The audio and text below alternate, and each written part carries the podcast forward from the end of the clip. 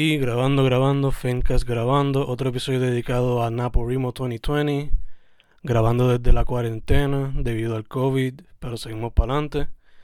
Ahora mismo tengo en vía telefónica a un artista multifacético, pero primero que todo, ¿con quién estoy?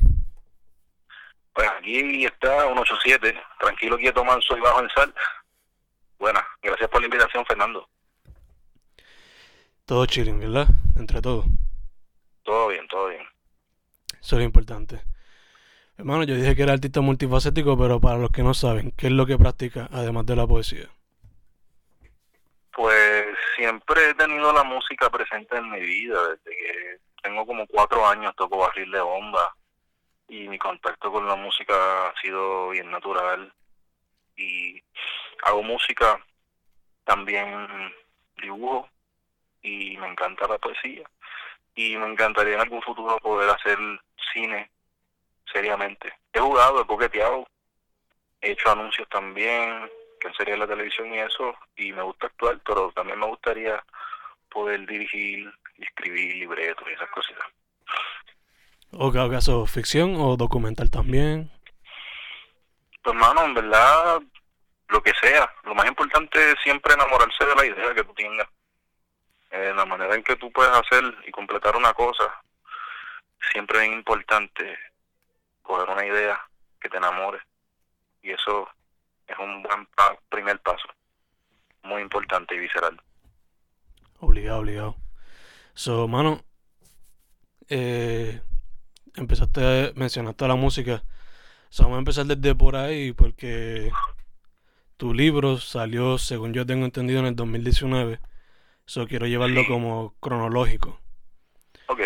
So, chequeando tu Spotify, veo que sacaste primero antes del 2019. Dulce Provenir, La Flor o la Pólvora, la colaboración con Skeptic, 18 Skeptic y Adrede. So, primero, proceso creativo detrás de Dulce Porvenir. Wow, mira, Dulce Porvenir es un es como mi, mi, primera producción así tomándome en serio como artista independiente. Y la grabé en mi MacBook del 2009 al 2011 y estuve esos dos añitos aprendiendo mucho, tallereando y todas esas canciones las grabé ahí. Y decidí escoger las mejores porque me la hice muchas otras más canciones. Yo estaba haciendo canciones semanalmente y escogí las mejores, las más que me gustaron y, las puse en Dulce por Venir y, ahí están, en Dulce por Venir como tal, es más hip hop, eh, tiene también elementos de soul y también tiene una bachatita por ahí colada que se llama Vaya Neverito y Toalla, pero esa viene pronto, voy a sacarle un remix en reggaetón, aunque no lo creas próximamente, pero esa canción ya tiene 10 años, como puedes ver. En cuanto a lo que pues el proceso creativo, mano, yo soy una persona que siempre está apuntando cosas, siempre está apuntando ideas. Si se me ocurre un verso bien chévere que me encante, pues lo apunto rápido. Y le doy bastante espacio a la improvisación. Y me encanta que las ideas salgan. Yo entiendo que las ideas son como peces estás en un río, tú estás en un río de ideas y las ideas son como peces que vienen y van y si tú los puedes capturar y cogerlos en el momento preciso que están ripe y están buenos para comerse, pues pues chévere, pero tienes que observar ese pez como, como navega en el río de tus pensamientos y tu y tu conciencia, tu subconsciente y todas esas cositas. Eh, como tal en particular, como te dije, me encanta improvisar, y siempre estoy apuntando versos y los utilizo y los implemento en, lo que son mis, mis canciones, mis versos y pues hermano, eh, entonces pues es bien, o sea, bien, bien de práctica, de hacer las cositas bien rápido y así. Ese fue más bien el proceso creativo, bien espontáneo, es la palabra.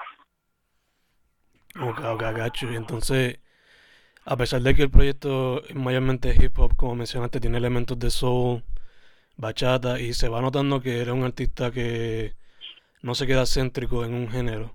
Porque cuando viene a escuchar el próximo, La Flor o la Pólvora, ya se ve que tiene, estás demostrando ahí los psicodélicos, los rock. Y de hecho, ya que mencionaste la improvisación, asumo que eso también viene debido al hip hop y la salsa. Y esos géneros que también te gusta explorar. Definitivamente. El call and response, llamada y respuesta, que requiere improvisación en todo lo que es la música afrocaribeña y la música africana, que es el origen básicamente de, lo que estamos haciendo aquí, papo. Toda la música caribeña tiene el mismo, la misma clave y cabe en sí misma. Tú puedes ponerle un dembow a una salsa, un merengue, un reggae, una cumbia, toda esa música está todo conectado, tenemos el mismo heartbeat, tenemos el mismo latido. Y pues más, tú sabes. Gache, gache. Entonces, La Flor y la Pólvora fue un poquito después de del primero, ¿no? Salió en el 2013, pues pero mira, ¿cómo fue eso? Hey, pues mira, La Flor y la Pólvora yo lo grabé en Madrid, cuando yo estaba en intercambio por ahí en mi último año universitario.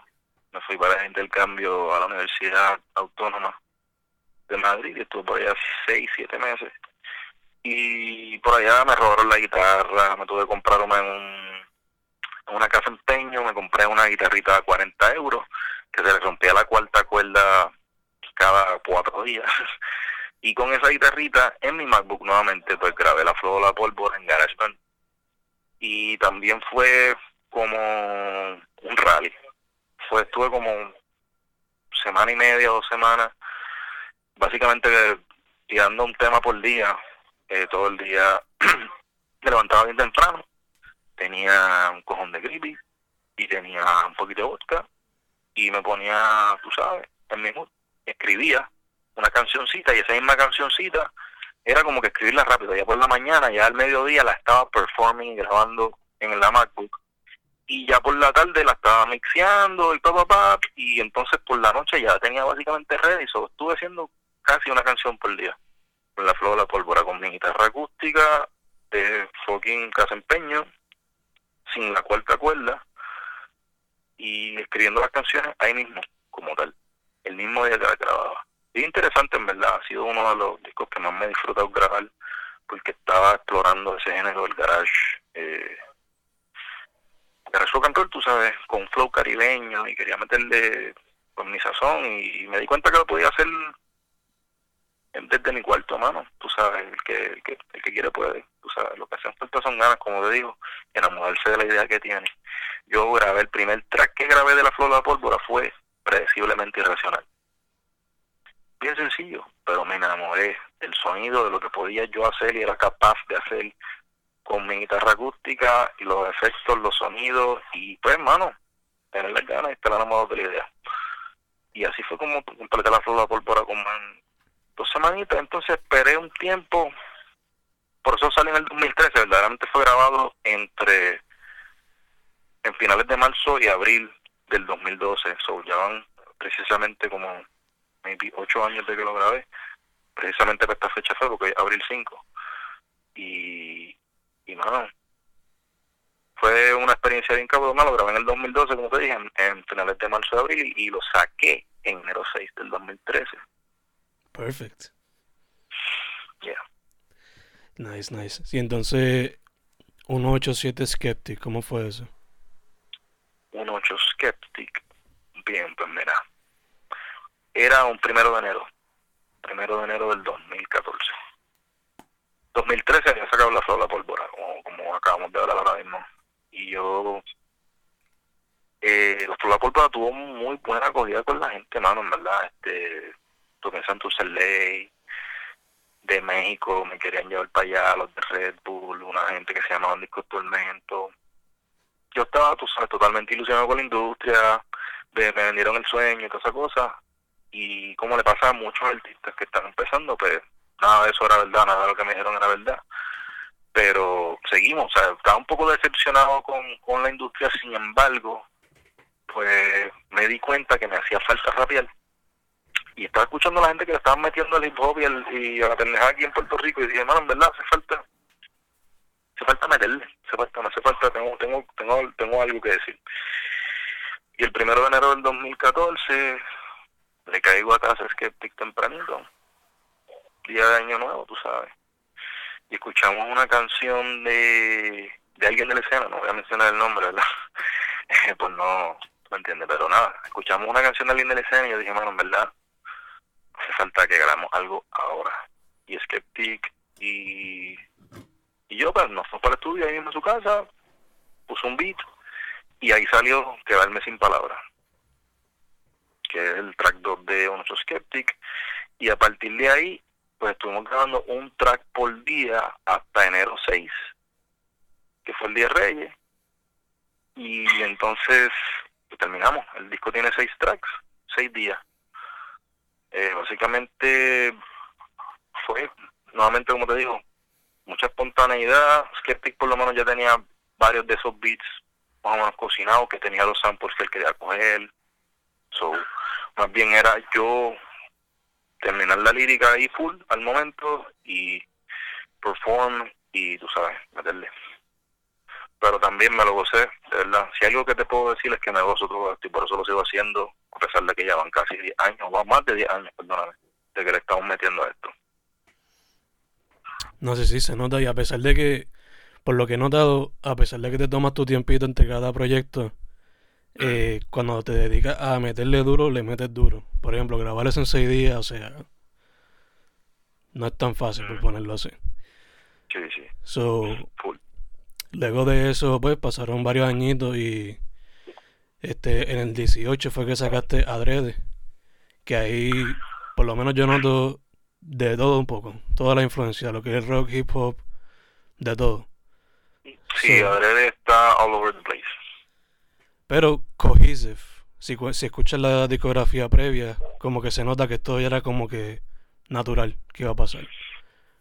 Cierto, sí, sí, definitivamente. Cuéntame de eso. Pues, mano, Adrede ha sido el proyecto que más trabajo le he metido en lo que va de mi vida. Le quiero dar las gracias a Daniel Figueroa de Music Works por haberme permitido darme la oportunidad de grabar con él, con él en ese estudio. Él es un duraco eh, de la vida, de verdad, ese hombre. Un saludo, Dani, te quiero, o sea como es. Gracias a por Music Works, pues entonces yo estaba buscando, estaba buscando pues como te digo, solidificar mi sonido, coger toda la influencia y entonces poderla mezclar y hacerla yo a mi manera, hacer yo mi soul sin samples, hacer yo mi, mi, hip hop sin samples y hacer yo, tú sabes, en el estudio, todos esos sonidos que, que hay en la flor, en, en, en Adrede son todos grabados, tú sabes, de instrumentos de verdad, excepto el track 3 que es Maravilla, que eso fue producido por Ortiz, también un saludito Ortiz, que es un duraco de la vida, súper tremendo productor y todos los otros temas, te digo, los grabé. Ese adrede fue. Son temas que llevo grabando desde el 2015, obviamente, porque terminé en 8 Skeptic. Y entonces tenía todos estos temitas que había, tenía los demos, tenía las ideas grabadas, pero no lo había no lo había grabado mano, todavía no, no sentía que tenía mi, mi sonido ready, mi idea ready, ¿me entiendes? Entonces tarda en cocinarse a veces, tú sabes.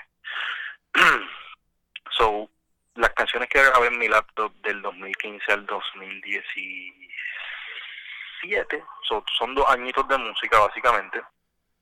Esas son las canciones que están incluidas en Adrede.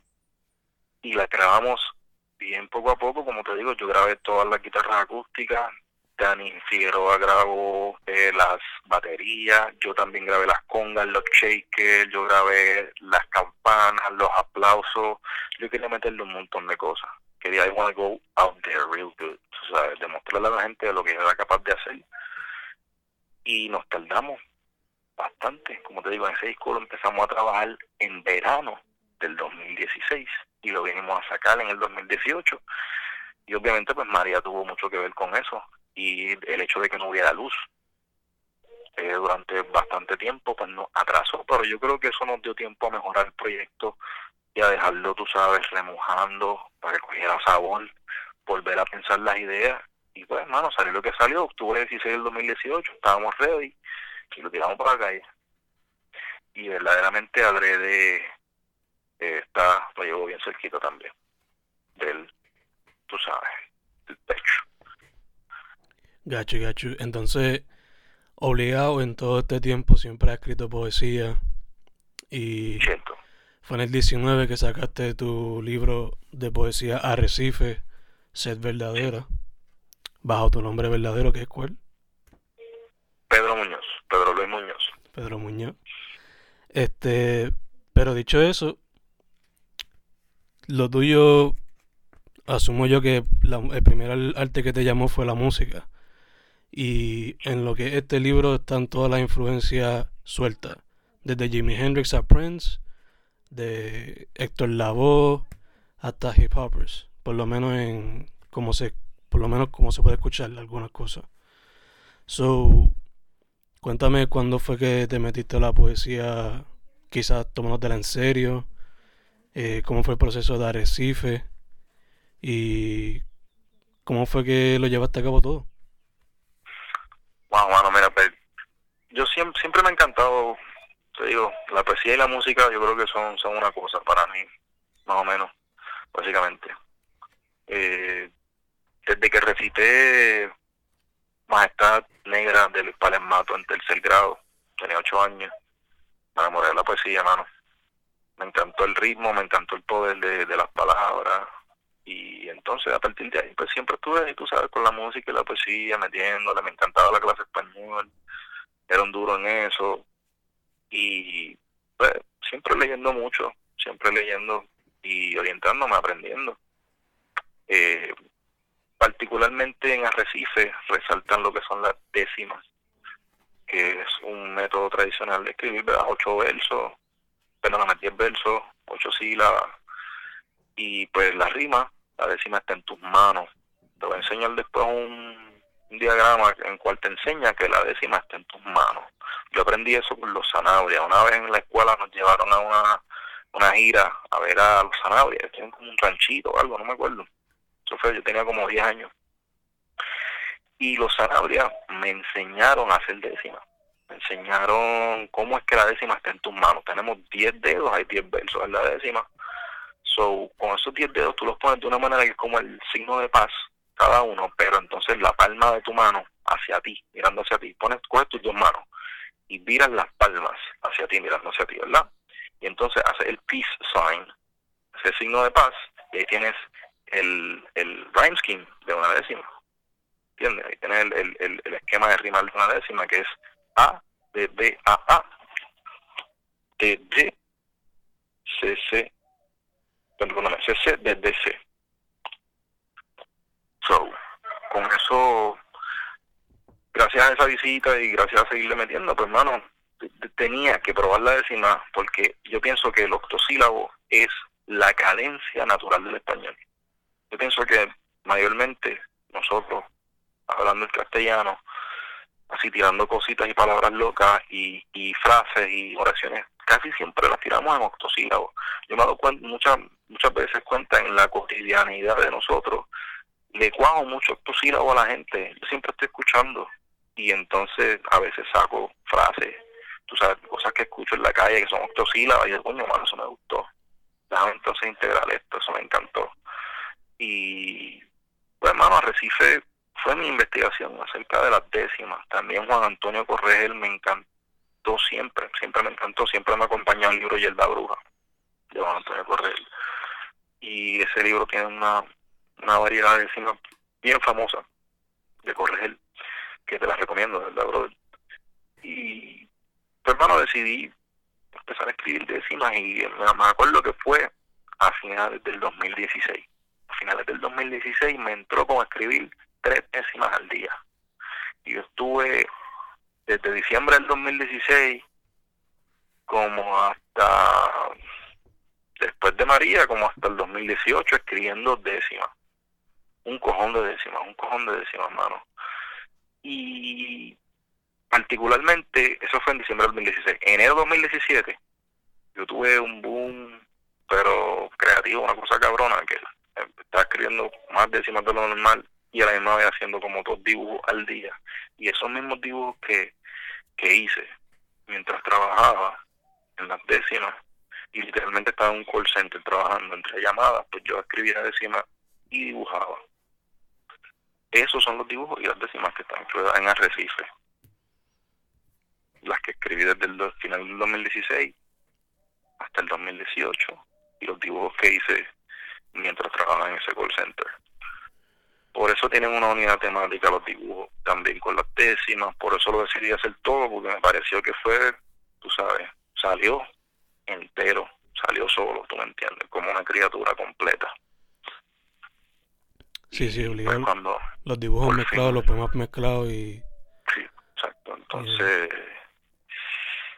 bueno, me tardé un poco en editarlo, estuve editándolo un, tiempo y por fin se me dio una herramienta a través de lo que es Kindle Direct Publishing, que imagino que tú también sabes lo que es, porque he visto un par de libritos tuyos.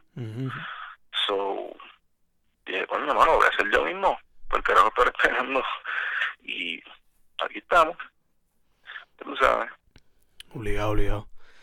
Entonces, para el que no sepa, recientemente también sacaste un nuevo EP. Y por lo que dice la descripción, fue hecho ahora durante la cuarentena. Se llama Serenidad Tigueraje Full Force. Ahora mismo está en SoundCloud, ¿verdad? No está en Spotify, lo va a hacer Por el momento está en SoundCloud y está en proceso de estar a través de todas las plataformas y tiendas digitales, que seguramente es la semana que viene ahora. Pero por el momento está en SoundCloud. SoundCloud es el sitio donde uno puede poner cosas, tú sabes, inesperadas, sin que sin tener que tener el delay de, de las tiendas digitales y eso. Exacto, exacto. Y en el proyecto, again, se ven las influencias desde los hip hop hasta rock and roll. So, cuéntanos de cómo fue eso. Pues, hermano, ya tú sabes, estamos aquí en la cuarentena y hace tiempo, pues no grababa, mano no grababa y tengo un proyectito que viene por ahí también que todavía no está ready, sin embargo, eso es lo que estaba trabajando antes de trabajar este Serenidad y Full Force que está en OVP. So, estamos aquí en la cuarentena y, pues, hermano, yo hace un tiempito eh, no tengo herramientas para grabar y recientemente descubrí que en mi celular pues, podía hacerlo. So, todo este IP lo grabé desde mi celular. Este, con el micrófono y todo. Y fue una, mano, bien chévere. No, hombre, dale. Discúlpame. No te preocupes. Eh, fue una experiencia, mano, bien chévere porque estuve aquí, como ya te había explicado, pues, todos los días. Lo hice básicamente la semana pasada. La semana pasada. Exacto. Entre la semana pasada y la otra, tú sabes. Este.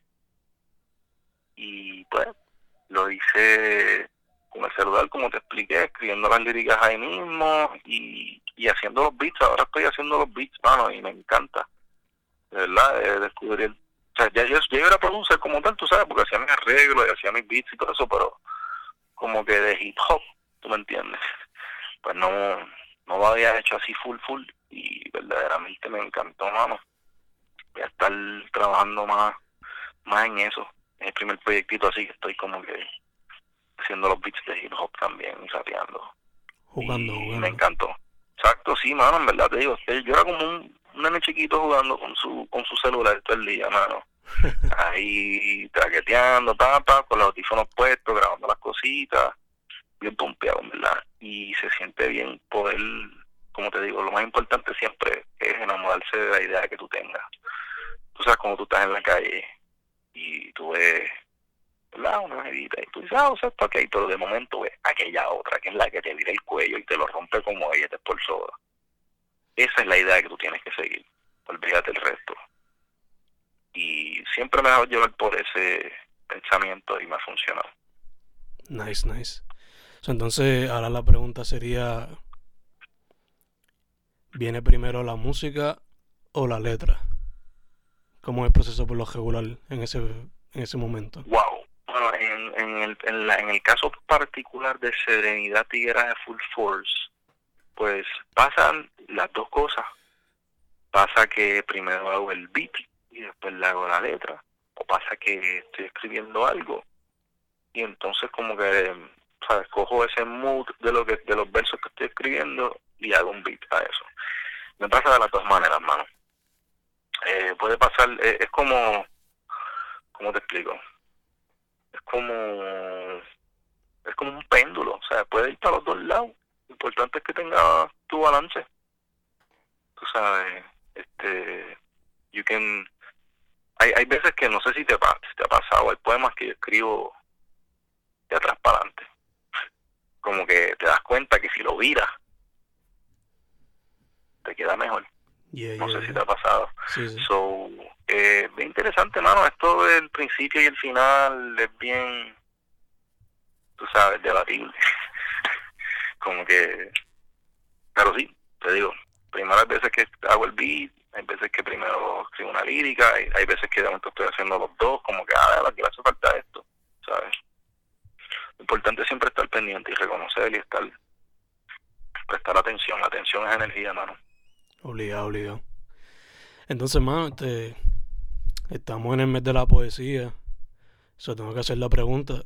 ¿Te va a tirar el reto de Napo Rimo donde escribe un poema por día? ¿El reto de cuál? Napo Rimo. Uh, un poema por día, bueno, sounds good. Suena bien. Podemos hacerlo. Este, ¿cómo, cómo nos apuntamos? Eso es, hermano, o sea, desde abril 1 hasta, hasta que se acabe el mes. Ah, ya estoy atrás. O desde cuando tú quieras. Está bien, pues yo escribo 5. Tengo que escribir 5 primero hoy y después seguimos. o sea, el punto, por lo menos para mí, si escribes 16, ya como que ganaste. Porque hiciste más de la mitad. So. Exacto. Full, full. That being said, este. Como habíamos hablado ahorita, tú tienes ya casi 10 años en la escena, por lo menos publicando cosas oficiales. Solo te pregunto, ¿cómo tú ves a la escena en el cambio que ha hecho desde aquel entonces hasta ahora? Wow, mano, pues la escena ha sufrido muchos cambios. Lo ha sufrido y lo ha gozado. eh, valga la redundancia. Eh, pero sí, eh, wow. Eh, ¿Qué te puedo decir? Creo que la escena debe aprender más de de los reggaetoneros, mano. Que siempre están haciendo featurings, siempre están unidos, aunque se guerrean y todo, pero es por pura, después de la publicidad. Hace falta más unión en lo que es la poesía, en lo que es la escena independiente de artistas musicales en Puerto Rico, whatever. Hace falta más unión y menos con mierdería. Porque mucha gente se creen que son mejores que otros. Porque escuchan una música y tú escuchas otra, aunque verdaderamente yo personalmente escucho de todo. Yo creo en la buena música y la mala música. Pero siempre hay como una tensión, entiendo yo, porque, pues hermano, no hay unión. La gente siempre está tirando para su propio lado. Y eso es lo que yo creo que hace falta verdaderamente. Gache, gache. Entonces, en ese en ese tiempo que llevas ya metiéndole, ¿Hay alguna experiencia que tú dirías que ha sido la más transformativa o la más positiva? ¿O algunas experiencias? Wow. Eh, ¿Tú dices en, la escena independiente puertorriqueña o...? Como artista. Wow. Bueno, este, todos los días, verdaderamente, uno aprende algo. Eh, que, como te digo, es cuestión de estar, estar pendiente no sé si es que yo soy un poquito supersticioso o algo así, pero eh, yo siempre estoy pendiente a las señales y siempre estoy, tú sabes, buscando algo que me guíe. Y queda de uno eh, prestar esa, esa, esa atención y darle el ímpetu que se merece.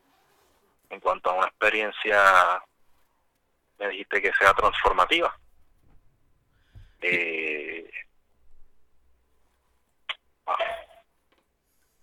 hermano, de verdad que, perdona por decirlo, pero meditar, definitivamente empecé a meditar en serio como hace siete meses y me siento súper bien. Te recomiendo lo que es el Transcendental Meditation.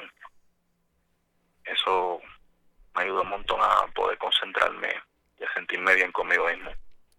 Te lo recomiendo, mano. Nice, nice. Eh, ¿Algún algún sitio donde tú dirías que se pudiera empezar como que algún teacher o algo así que recomendaría? Un feature. ¿Algún teacher o algún practicante que tú dirías como que... o algún texto a leer? Ah, bueno, textos a leer. Wow, mano. Eh, Cuando se trata de eso. de, ok, ok, de Transcendental Meditation o de Ya, de experiencias transformativas. De meditation. Bueno, bueno, en cuanto a lo que es el Transcendental Meditation, yo he aprendido a través de videos en YouTube. Eh, a mí me encanta el director David Lynch, no sé si sabes quién es. David. Lynch es de, mi, es de mis directores favoritos. David Lynch es uno de los más grandes portavoces mundiales de lo que es el Transcendental Meditation. Y entonces, pues yo dije, coño, si este cabrón puede estar envuelto con esto, el tipo tiene unas películas bien chéveres. Déjame ver esto porque en verdad yo sí siento que hay veces tengo que, que tengo una, una furia y tengo un tengo que bregar conmigo, tengo que aprender una manera de bregar conmigo, además de la psicología, que yo, yo estudié psicología en la UP, tengo mi bachillerato en eso y lo estudié por mí, pero me quedé como que con ganas de algo más real, porque entiendo que la psicología es simplemente como una, es como, ser psicólogo es ser como un ortopeda social, so decidí no tomármelo muy en serio, sí en serio, pero tú sabes, más bien dedicarme a la música, no tanto a la psicología, y encontré una respuesta en el Transcendental Meditation que me ha ayudado, es algo que puede hacer todo el mundo, no necesitas estar pensando en dónde acomodarte ni nada, sabes, acomodarte en cuanto a socialmente ni eso, simplemente tú prestas silencio, cierras los ojos, haces un mantra y sientes, te sientes a ti mismo. Y eso es lo más importante. Y sientes the unbounded, como que eternal, una energía la cual tú puedes siempre reach out, porque siempre va a estar ahí para que tú vayas. Y está en ti. Eso es lo más importante. Cuando tú quieras ir, tú vas. Y you, tú, tú, tú te sumerges en ese pozo de energía nueva. Y nuevamente sales a la vida a bregar con esto y hacer lo mejor de ti. Nice, nice. Y que, que llega a un punto centro y descubre, por lo menos reflexiona y descubre algo de ti cada día. Básicamente no pensar, porque el cerebro, está científicamente comprobado, el cerebro se, se, se autorrecupera cuando no está pensando, porque cuando el cerebro está pensando, overthinking, está stress, está en estrés. So, eso, el estrés daña el cerebro, daña el cuerpo, el estrés es de, la, de las causas más grandes de muerte, o sea, de los primeros síntomas de, de, de, de, de, que hay en el mundo, tú sabes, estrés. Puede, puede causar cáncer, puede causar otra, pues siempre está el estrés ahí en todas esas enfermedades cabronas. El punto es que Transcendental Meditation te ayuda con eso. Nice, Y- nice. Me ha ayudado a mí. That's it. Gacho, gacho. Entonces, me mencionaste que estás trabajando un álbum o EP nuevo, ¿verdad? Una grabación nueva. Sí, el set verdadera se llama y va a ser la musicalización del poemario Arrecifes es verdadera. Nice. ¿Tienes alguna fecha pautada para eso o estás como que baby steps? Pues por el momento, por la cuarentena y eso, por eso está en hold, porque lo estoy trabajando con, con otro chamaco que es productor panita mío, Neji Beats. Saludito a Neji Beats. Y pues, eh, él es el que está haciendo los beats y está mixeándolo.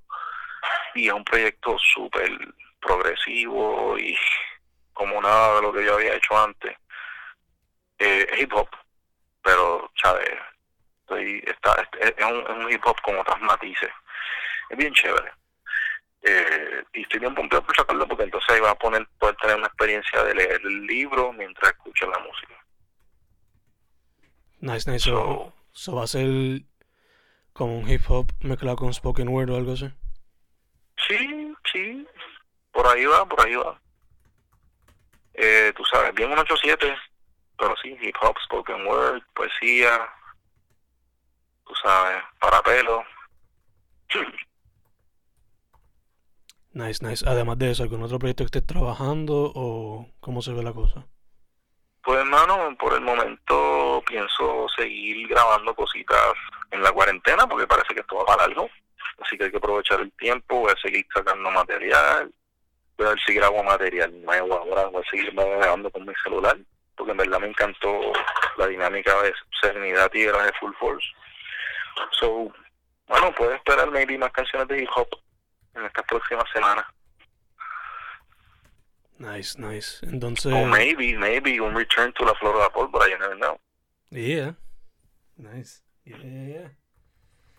Entonces te pregunto, ponle que cualquier una persona quiera ahora meterse a la música saliendo de high school o de cualquier edad, ¿cuál sería tu advice para esa persona que quiere ser músico o poeta? Primeramente que esté bien seguro, bien, bien, bien, bien seguro de que lo quiere hacer, porque esto es una cosa que hasta la muerte. Si tú lo vas a hacer, tienes que hacerlo hasta el día en que no puedas respirar. Y hay que tener los cojones bien puestos y te van a rechazar. Te van a decir que no, te van a decir que tú no le metes. La gente se va a creer que eres un chiste. Te van a decir que te vayas a estudiar biología o te vayas para naturales. O que vayas a ser abogado. O que vayas a ser doctor. Contable. Pero pues, si es que el arte es tu camino, pues sabes que tienes que darlo todo, sangre, viento, esqueleto, mármol, densidad. So, primero que todo, prepararse para todo.